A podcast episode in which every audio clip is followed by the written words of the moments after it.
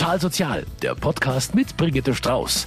Ran an die sozialen Themen mit Herz und Haltung. Die Clemens Maria Hofbauer Schule ist eine kleine, aber feine Schule in Trägerschaft der katholischen Jugendfürsorge auf dem Gelände des Clemens Maria Kinderheims in Putzbrunn.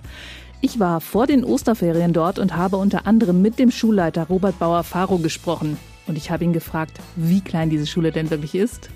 Ja, aktuell haben wir bei uns an der Clemens Maria Hofbauer Schule circa 80 Schülerinnen und Schüler in neun Klassen. Unsere Klassenstärken sind in der Regel bis zu zehn Kindern. Wir haben eine Sondersituation, das ist unsere Stütz- und Förderklasse, die noch ein bisschen kleiner ist, für Kinder mit einem besonders ausgeprägten Förderbedarf im emotionalen und sozialen Bereich. Und in dieser Klasse haben wir sechs Kinder. Also es klingt jetzt erstmal wie der Traum eines jeden Pädagogen, so kleine Klassen, aber die Kinder, die hierher kommen, die haben alle ihr Päckchen zu tragen. Sie haben schon gesagt, wer hierher kommen darf. Und wie diese Schule funktioniert, das hören Sie hier bei Total Sozial. Herzlich willkommen bei uns an der Schule. Ich freue mich, dass Sie da sind.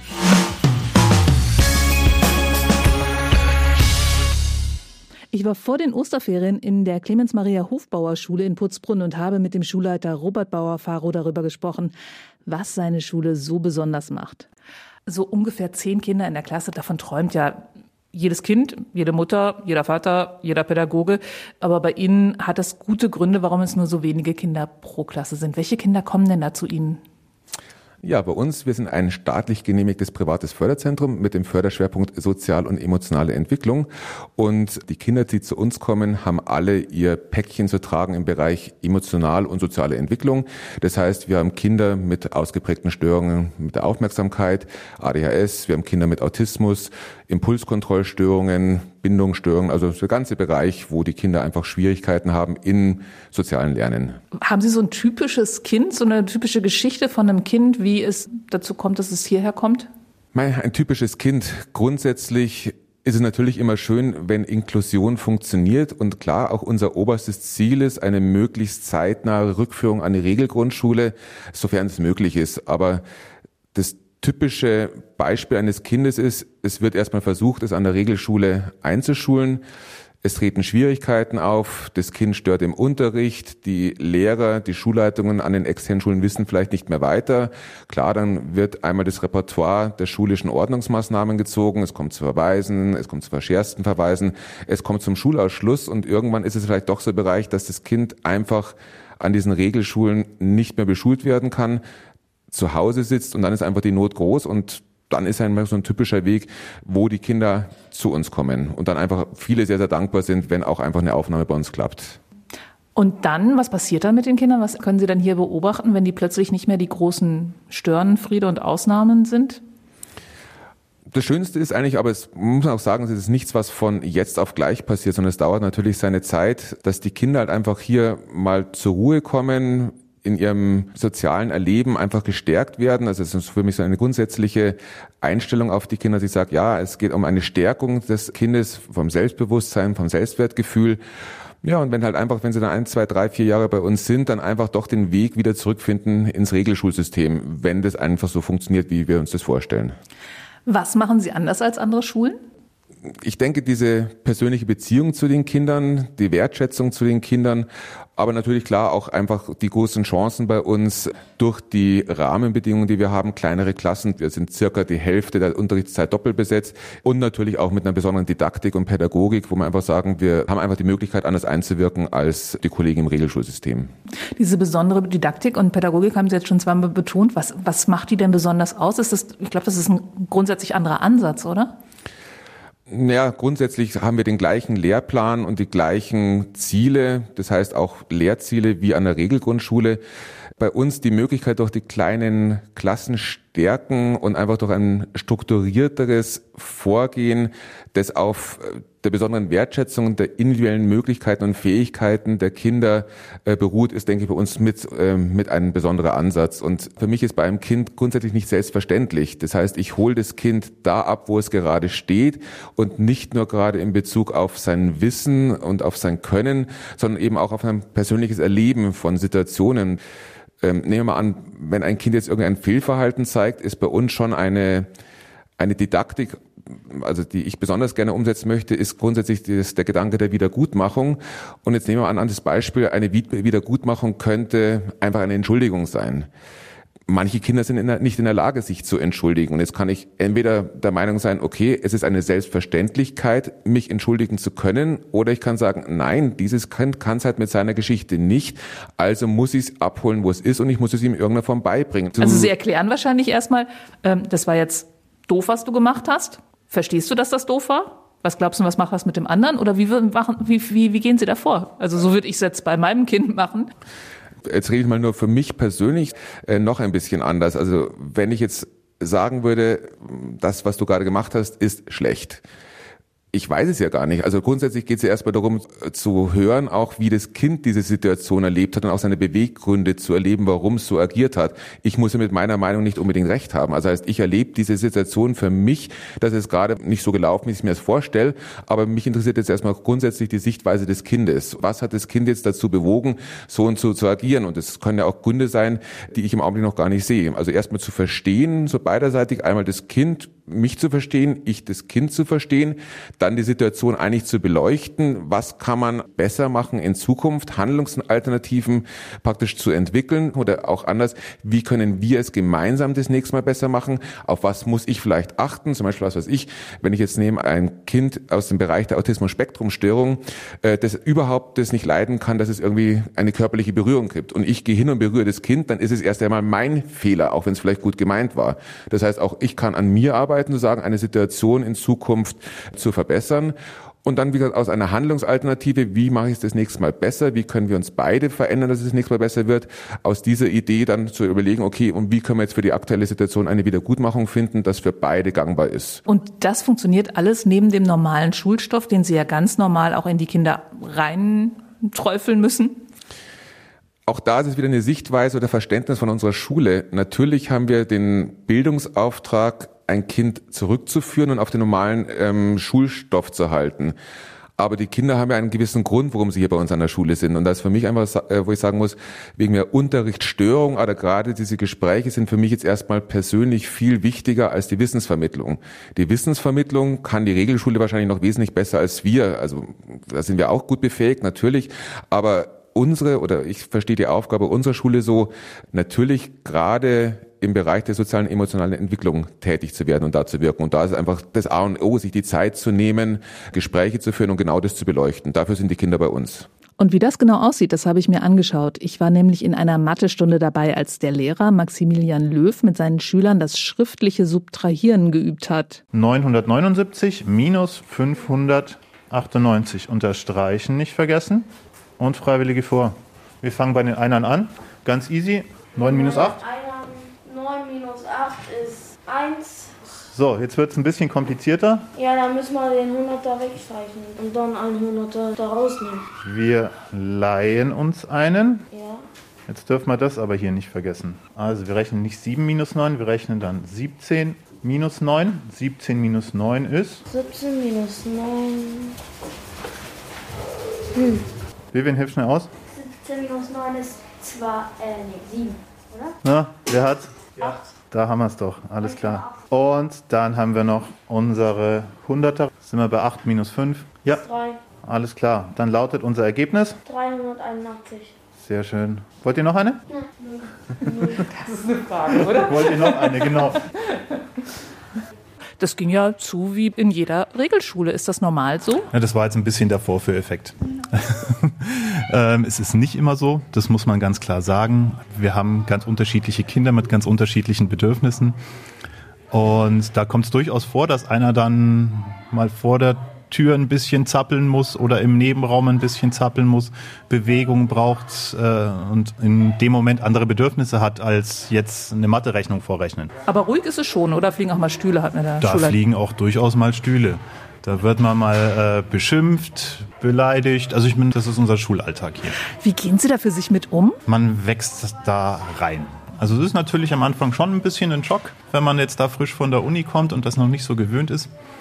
Aber man gewöhnt sich ein bisschen dran und man darf das auch alles nicht so persönlich nehmen. Ich meine, die Kinder haben bestimmte Teilleistungsschwächen oder die Kinder haben wahnsinnig viel erlebt, schon in ihrem, in ihrem so kurzen Leben.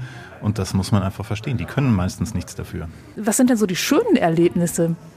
Ähm, schöne Erlebnis ist, wenn man es wirklich schafft, eine Beziehung zu einem Kind aufzubauen das äh, eine gewisse Zeit zu begleiten und es dann auch wirklich schafft, dieses Kind von der Förderschule wieder in eine normale Regelschule zu integrieren.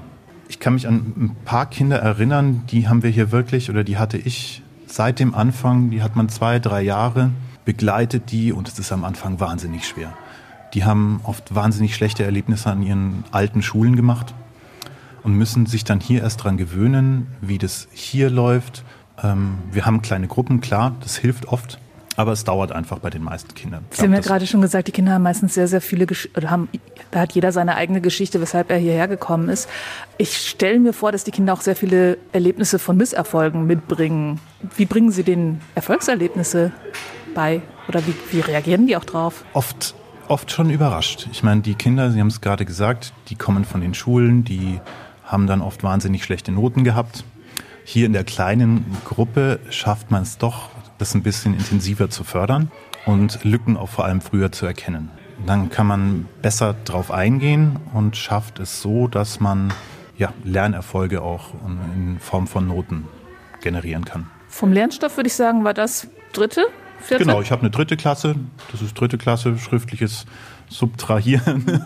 Genau, und das über den Zehner ist einfach mies. Ja, da muss man sich dran gewöhnen, aber es geht ganz gut. Ich habe es schon wesentlich schlimmer erlebt. Muss man auch dazu sagen, man hat auch sehr inhomogene Lerngruppen teilweise, wo die Spanne sehr, sehr auseinander geht. Wie machen Sie das dann im, im, im, täglichen Leben, wenn der eine halt tatsächlich über den Zehner rechnen kann und weiß, also wenn ich minus neun rechne, dann rechne ich minus zehn plus eins und der andere sagt, ich habe wie viel Finger? Ja, da kommen dann unsere Doppelbesetzungen auch gerne mal ins Spiel, die dann gezielt für eine Förderung rausgenommen werden mit dem Kind, um eben solche. Mhm. Das heißt, die gehen mit einem Kind dann raus und rechnen diese Aufgabe dann in dem Tempo, das für dieses Kind richtig ist. Mein Job ist das zu erkennen, Lücken zu erkennen und die dann intensiv zu fördern. Wie gut kennen Sie Ihre Kinder? Sehr gut. Doch, ähm, die kommen alle mit einem Päckchen hier an in Form von einer riesigen Akte meistens. Und es ist Lesen am Anfang, Sie die ganz? Ja, ich meine, es steht auch nicht immer alles in den Akten drin, das muss man dazu sagen. Die Akten, gerade wenn es ins Persönliche reingeht, dann muss man schon auch auf Gespräche äh, mit den Eltern im Normalfall oder mit Erziehern verweisen. Und dann versteht man die Kinder auch oft besser, wieso sie manchmal so sind, wie sie jetzt gerade sind. Acht Kinder haben Sie jetzt hier? Genau. Was glauben Sie, wie viele schaffen es zurück auf die Regelschule? Ist schwierig. Viele haben durchaus das Potenzial, die Hälfte Minimum. Eher 80 Prozent, würde ich jetzt mal sagen. Aber es zeigt ja auch was, ne? Die meisten Kinder haben das Potenzial, die Regelschule zu schaffen und es, es hängt oft von äußeren Umständen ab. Ja, ganz klar. Vielen Dank. Viel Erfolg weiterhin. Dankeschön. Also das war ja ganz eindrucksvoll in dieser Klasse. Die waren wirklich super brav. Aber Schulleiter Robert Bauer-Faro weiß, dass das nicht immer so ist. Ja, es gibt so, so und so die Tage. Ähm, grundsätzlich kann man sagen im Tagesverlauf, dass die ersten Stunden eigentlich immer relativ gut funktionieren und je angestrengter die Kinder sind, so zu den Randstunden am Schluss, kann es dann auch schon einmal ein bisschen turbulenter zugehen. Und wenn es so richtig turbulent zugeht und jemand macht richtig Blödsinn, wie gehen Sie denn hier an der Schule damit um? Naja, es gibt verschiedene Varianten. Ähm, grundsätzlich mal eine Variante ist, dass man sagt, wir haben bei uns ein Kriseninterventionsteam etabliert, zu dem ich auch mit dazugehöre. Das heißt, wenn wirklich Not am Mann ist, kann auch sein, dass ich in die Klassen reingehe und ein Kind die Auszeit gebe, die es einfach auch benötigt. Das heißt, er kommt mit zu mir runter und sitzt einfach bei mir erst beim Büro in diese Richtung. Also wenn man sagt, es geht einfach gar nicht mehr. Aber unser eigentliches Ziel ist es, möglichst durch Präventionsmaßnahmen solche Situationen ähm, zu verhindern. Das heißt, eigentlich lebt unsere Schule eher von dem Gedanken, positive Verhaltensweise aufzubauen, erwünschte Verhaltensweise aufzubauen und diese zu verstärken. Das heißt, die Kinder haben bei uns als besondere Didaktik ähm, ihre Tagesziele, ihre längerfristigen Ziele, ihre Wochenziele. Und auch hier gibt es durch Feedbackgespräche von den Kolleginnen die Möglichkeit, Verstärkerpunkte, Token zu sammeln, wo einfach über das Verhalten vom Kind reflektiert wird, wird das Verhalten, das wir uns wünschen, gezeigt, dann gibt es einen Verstärker und die Kinder können praktisch diese Verstärker sammeln, äh, um dann sie gegen irgendetwas einzulösen, was ihnen einfach gut gefällt. Ich habe gehört, man kann sie zum Raufen buchen. Ist das so eine Belohnung?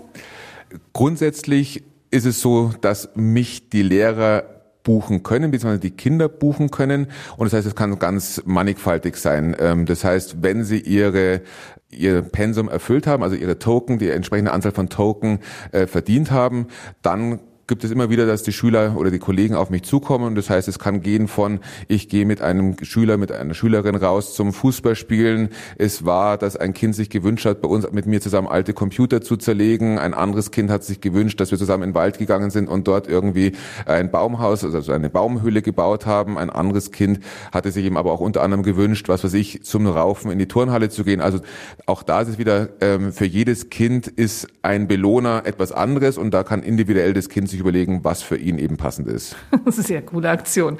Sie haben eben gesagt, es gibt so Tagesziele, mittelfristige Ziele und Langzeitziele, die die Kinder auch selber mit definieren. Habe ich das richtig, richtig verstanden? Was, was kann da drin stehen zum Beispiel? Mm, ganz lapidar, sagen wir als Tagesziel oder als Tischziel könnte drinnen stehen, was weiß ich, ich melde mich.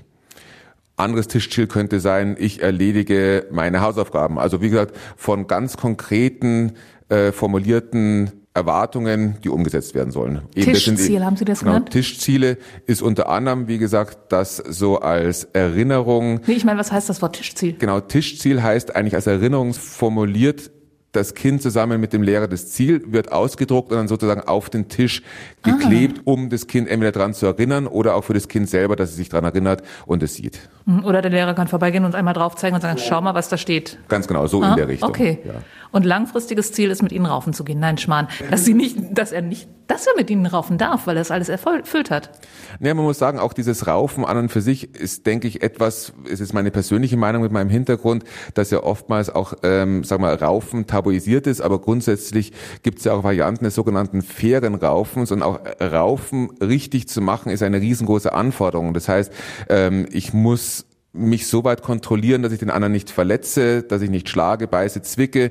Ich muss schauen, wenn ich unterlegen bin und der andere kräftiger ist, muss ich mit dem Misserfolg umgehen können ähm, und hier auch eine gewisse Frustrationstoleranz entwickeln. Ich muss genauso, wenn von außen kommt ein Stopp, muss ich Regeln eindeutig einhalten. Ein Stopp ist Stopp. Ähm, und das heißt, Raufen klingt erstmal so ein bisschen, okay, ähm, da macht man jetzt großen Blödsinn. Nein, ich denke, richtig zu raufen, fair zu raufen, ist etwas, was für die Kinder auch eine ganz, ganz hohe Anforderung bedeutet, sich an diese Regeln zu halten und nicht ja, inadäquat zu reagieren. Mhm. Aber das, was eigentlich Väter mit ihren Kindern oft mal machen, oder? Richtig, genau. So sollte es so sollte es oftmals so sein. die Regeln eingehalten werden. Genau, aber es ist oft ja auch bei uns so, dass man sagt, dass allgemein in der Pädagogik Männer nicht so präsent sind, vom Kindergarten bis hoch zur Schule und man sagt einfach, das grundsätzliche Männerbild ähm, einfach doch ein bisschen wenig auch in der, in der Pädagogik auftritt. Und da komme ich dann teilweise ins Spiel. und äh, zerlegen Computer, gehen in den Wald, machen genau, tolle Sachen einfach ja. mit den Genau, und für mich ist einfach auch dieser Ansatz, natürlich haben wir auch unsere Konsequenzen, natürlich stelle ich auch mal einen Verweis und einen verschärften Verweis aus. Auch das gehört zu unserem Regelsystem mit dazu, das ich vorher schon mal genannt habe. Aber für mich ist die Prävention eigentlich dieser positive Aufbau von Verhalten wesentlich bedeutsamer als irgendwie äh, zu bestrafen. Es funktioniert langfristig nicht. Und bei uns ist doch auch so, dass die Kinder, die bei uns sind, oftmals dieses Ordnungsmaßnahmensystem der Schule schon durchhaben und mit diesen Mitteln einfach nicht zu erreichen sind. Und wenn ich da einfach so weitermache, erreiche ich nichts. Also der 27. Verweis tut einfach nicht mehr weh. Richtig. Ein Thema, das uns alle seit einem Jahr verfolgt, ist Corona. Wie haben Sie die Zeit hier erlebt? Corona ist, denke ich, gerade für eine Schule bei uns noch eine besonders Erschwernis. Ähm, ich hatte es vorher schon mal gesagt, grundsätzlich sind ja die Kinder bei uns wegen einem Förderbedarf im emotionalen und sozialen Bereich. Und das ist einfach etwas, das kann ich im Homeschooling nicht vermitteln. Ich kann es vielleicht vermitteln, Mathe, Deutsch, Sachkunde oder wie auch immer, aber gerade diese Bedürfnisse oder diese Fähigkeiten, die da zu erlernen sind, sind einfach über Distanzunterricht nicht zu erlernen. Das heißt, ich muss da im Kontakt mit meinen Gleichaltrigen sein, ich muss meine auch mal meine Konflikte haben, ich muss die Lösungsstrategie finden. Und das ist, denke ich, gerade für die Schüler unserer Schulart eine besondere Herausforderung. Und genauso aber auch natürlich für die Elternhäuser. Die Kinder sind bei uns, weil sie einfach doch auch mitunter schwierige Verhaltensweisen zeigen. Und wenn dann einfach man so lange Zeit zu Hause auf engen Raum zusammensitzt, dann ist es einfach wirklich eine extrem schwierige Situation. Wie war das jetzt bei Ihnen? Hatten Sie genauso geschlossen wie die Regelschulen? Genau, im Prinzip ähnlich wie die Regelschulen. Bei uns, wir haben natürlich diesen Vorteil, dass ähm, wir kleine Klassen haben und relativ große Klassenräume. Das heißt, seit den Faschingsferien oder den ausgebliebenen Faschingsferien sind wir wieder äh, mit einem besonderen Konzept auch komplett im Präsenzunterricht mit allen Kindern, aber einfach dadurch geschuldet, dass wir hier den Mindestabstand, den geforderten Mindestabstand von 1,5 Metern einfach einhalten können. Das heißt, wenn dann jetzt wieder irgendwelche Schließungen drohen, was macht das dann mit den Kindern? Also ich denke, für mich ist das Schwierigste für die Kinder dieses ewige Hin und Her. Das heißt, ähm, Unsere Kinder hier sind besonders auf Struktur und Verlässlichkeit einfach angewiesen. Und wenn man sagt, mit dem jetzigen System, glaube ich, kommen wirklich alle gut zurecht. Das funktioniert gut. Wir haben den Mindestabstand. Und wenn es dann plötzlich wieder heißen würde, was weiß ich, bei einer Inzidenz von 100, äh, die im Augenblick ja im Raum steht, müssen wir wieder in den Distanzunterricht gehen. Dann gehen wir wieder in den Distanzunterricht. Und sollte es dann zwei Wochen später wieder zum Öffnen kommen und dann wären wir wieder vielleicht zwei Wochen in Präsenz und dann wieder in Distanz. Also ich denke, diese Verlässlichkeit, etwas bestehend und so ist es einfach. Ähm, das macht unseren Kindern große Schwierigkeiten. Sie haben jetzt gerade eben erzählt, Sie können den Abstand gut einhalten, aber Sie selber waren zweimal in Quarantäne. Wie ist es denn dazu gekommen? Naja, das ist wieder die Besonderheit unserer Schule. Ähm, in Quarantäne war ich einmal ein Mädel, dem es wirklich nicht gut ging, ähm, war bei mir im Büro. Und in solchen Situationen kann man einfach nicht den Mindestabstand einhalten. Es geht nicht. Wenn, es halt, wenn ich jemanden habe, der einfach hier am Boden zerstört ist, weint und sonst was, dann muss ich mit ihm Gespräche führen und das Mädel, wie gesagt, äh, hat dann in dem Moment keine Maske getragen. Ich habe sie getragen, aber da kann ich, das geht einfach nicht. Das ist unmöglich. Und das Zweite war einfach so, das war das erste Mal, wo ich in Quarantäne gekommen und das zweite Mal war einfach so, klar, ähm, wir haben einfach auch Familien in schwierigen Situationen und in dem Fall war es so, dass eine Mutter positiv getestet war, keine Chance hatte, jemanden zu finden, der wiederum mit ihrem Kind zum Testen geht. Und meine Güte, dann habe ich halt den Jungen geschnappt, habe ihn ins Auto gesetzt, bin mit ihm zum Hausarzt gefahren zum Testen und er war halt dann auch positiv. Und nachdem er mit ihm im Auto gesessen ist, hat es mich halt mit Quarantäne erwischt. ähm, wie leitet man eine Schule aus der Quarantäne heraus? Naja, das ist nicht so schwierig, sage ich mal so. Ähm, genauso wie wir sagen Homeschooling kann ich Homeoffice machen. Und das heißt, meine Güte, dann gehen halt die Telefonate bei mir auf meinem privaten Handy ein und ansonsten habe ich mir zu Hause die Strukturen geschaffen, dass ich ganz normal auf meine dienstlichen E-Mails und auf meine dienstliche Korrespondenz von zu Hause aus zugreifen kann. Und das heißt, da ist nicht so ein großer Unterschied, außer natürlich diesen persönlichen Erfordernissen hier in der Schule die Kollegen zu unterstützen, mal Schüler zu unterstützen. Aber ansonsten geht es von zu Hause im Homeoffice relativ gut. Außer, dass eben keine Schülerin zu Ihnen kommen kann, weil sie gerade weint. Richtig, und genau. richtig Probleme hat. Richtig. Das müssen dann die anderen Kollegen übernehmen. Genau. Wie lange sind Sie jetzt schon Schulleiter hier? Ich bin jetzt seit einem Jahr hier als Schulleiter und ja, macht mir total Spaß hier der Job. Kommen Sie mit einer 40-Stunden-Woche aus? Nein. Also im Augenblick würde ich mal sagen, ähm, bin ich eigentlich in der Früh so ab 7.30 Uhr eigentlich regelmäßig in der Schule. Vor 18, 19 Uhr komme ich eigentlich hier nie aus dem Schulhaus raus. Es sind einfach diesen besonderen Anforderungen Corona geschuldet. Wenn man schaut, es kommen wirklich halt einmal wöchentlich, zweimal wöchentlich, manchmal täglich irgendwelche neuen Verlautbarungen von der Regierung, die wieder umgesetzt werden müssen, geplant werden, äh, müssen teilweise mit wirklich sehr, sehr geringem Vorlaufzeit, was die Sache extrem schwierig macht. Klar, wir hatten auch diverse positive Fälle bei uns in der Schule, die dann wieder eine Kontaktverfolgung ähm, äh, nach sich zieht und so weiter. Also wo man sagt, diese Corona-Zeit sind noch besondere Anforderungen und dann aber natürlich auch, wo ich mir denke, ähm, ja, unsere Schule kann immer nur noch besser werden und einfach im Rahmen der Schulentwicklung ist einfach auch noch einiges zu tun. Das heißt, Sie kennen Ihre Schule ohne Corona noch gar nicht? Nein, ich kenne die Schule nur in Corona-Zeiten. Denken Sie manchmal darüber nach, ob Sie nicht vielleicht doch lieber an einer Regelschule arbeiten möchten? Also für mich ist es so, egal ob ich jetzt sage, ob Grundschule, Mittelschule oder Realschule, Gymnasium, alles sehr, sehr wichtige Schularten und sicherlich ganz immens wichtig für die Bildung unserer Kinder, aber es wäre für mich definitiv nicht der richtige Platz. Für mich ist einfach so, was ich vorher auch schon gesagt hatte, ähm, für mich steht das Kind einfach im Mittelpunkt und ich denke, im Regelschulsystem ist der Stoff eher im Mittelpunkt und ich muss teilweise über die Köpfe von Kindern hinweg unterrichten und das könnte ich nicht, das würde mir nicht gefallen. Also meine Tendenz ist immer, ein Kind abzuholen, wo es gerade steht, sowohl im kognitiven, im Wissensbereich, aber auch in seiner Emotionalität und bewusst, einfach weil das System auch verlangt, ähm, schulische Misserfolge ähm, zu kreieren. Das bin einfach nicht ich von, mein, von meiner Persönlichkeit her. Wenn ich jetzt sagen würde, Sie haben den schönsten Job der Welt, würden Sie das so unterschreiben? Naja, jetzt bin ich seit einem Jahr hier Schulleiter.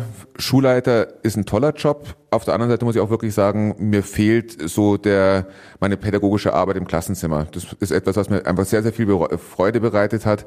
Auf der anderen Seite denke ich schon, kann ich hier auch einiges bewirken, so im Großen und Ganzen von der, von der Schulentwicklung her, mit den pädagogischen Konzepten, mit der Ausstattung und so weiter. Also wo ich denke, ich kann eine wichtige Arbeit leisten.